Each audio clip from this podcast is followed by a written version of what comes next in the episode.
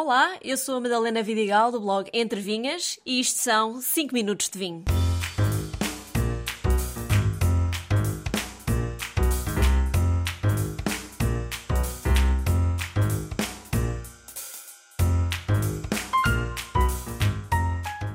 A Grécia é um país enorme, com muitas castas e uma longa história no que toca ao néctar de Dionísio.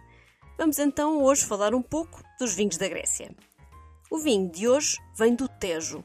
É o branco de curtimenta da anunciada velha, feito de Arinto e Fernão Pires. Não vou dizer que é um vinho fácil ou consensual, é seguramente um vinho para aventureiros. Isto porque, sendo de curtimenta, tem taninos bem presentes, acidez marcada e um certo amargo no final de boca. Pelo meio, encontramos sabor de casca de laranja e resina de pinheiro. Eu bebi este vinho a acompanhar carne de churrasco e funcionou muito bem. A história do vinho na Grécia remonta a tempos mitológicos, onde a bebida era inevitavelmente ligada ao deus Dionísio, o deus do vinho, das festas e do êxtase.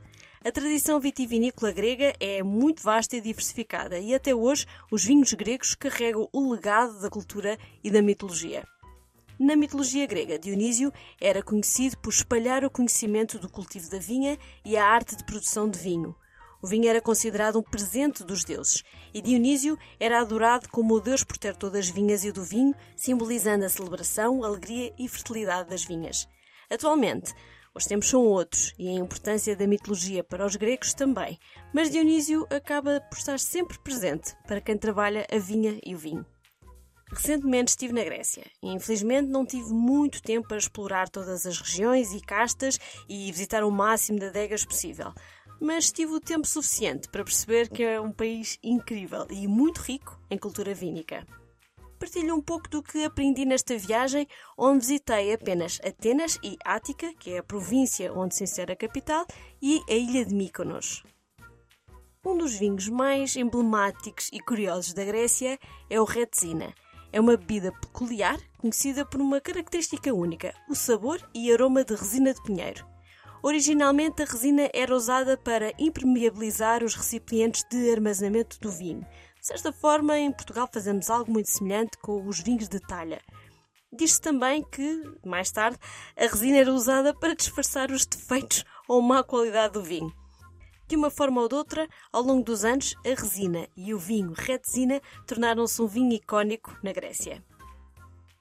A resina é adicionada ao mosto em quantidades máximas legalmente definidas e dá origem a um sabor incomum que pode variar desde leve até mais pronunciado, dependendo do produtor.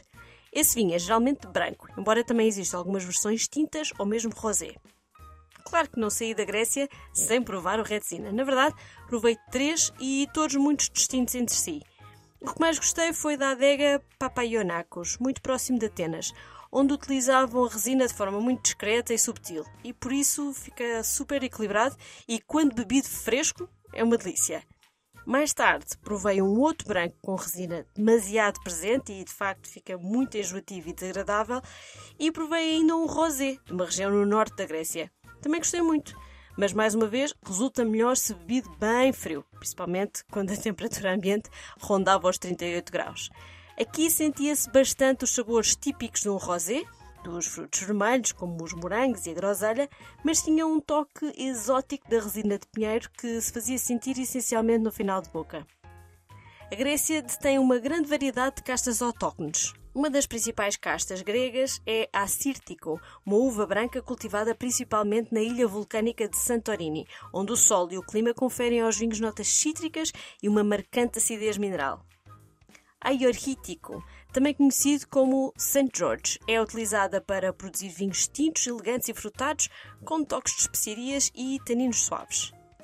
A Xinomavro produz vinhos tintos robustos e encorpados, com sabores a frutas vermelhas maduras e notas de especiarias. É cultivada principalmente na região da Macedónia, no norte da Grécia. E a casta Savatiano é uma das castas brancas mais plantadas por toda a Grécia, com especial incidência no sul, na região de Ática, onde é também usada muito para a produção do vinho Retsina. No que toca às principais regiões vitivinícolas, existem uma série de regiões distintas, cada uma delas contribuindo para a diversidade dos vinhos gregos. Falamos, por exemplo, de Santorini, que é conhecida pelas suas vinhas em terraços. É uma ilha vulcânica e produz vinhos brancos da Sirti, como já falei antes, com um caráter muito mineral. Nemea é localizada no Peloponeso, uma espécie de península no sul da Grécia, e é conhecida pelos seus vinhos tintos da casta aiorhítico, encorpados e muito saborosos. A Macedónia é uma das regiões vitivinícolas da Grécia conhecida por produzir vinhos tintos de Xinomavro, com personalidade e longevidade. Esta minha viagem à Grécia não tinha especial propósito de enoturismo, mas acima de tudo descansar. Mas claro que para mim é impossível ir a um país produtor de vinho e não visitar nenhuma adega. Portanto, digo-vos que perto de Atenas visitei a adega Papayonakos, como já falei antes, e em Mykonos fiz uma prova de vinhos e almocei na Vioma Organic Farm, o verdadeiro farm to table, desde a comida aos vinhos. Fiquei completamente apaixonada pela Grécia só nestes seis dias e quero muito voltar, mas da próxima vez quero ir explorar o Norte e a Macedónia. Se tiverem dicas, fico aqui à espera. Um brinde a todos e até ao próximo episódio.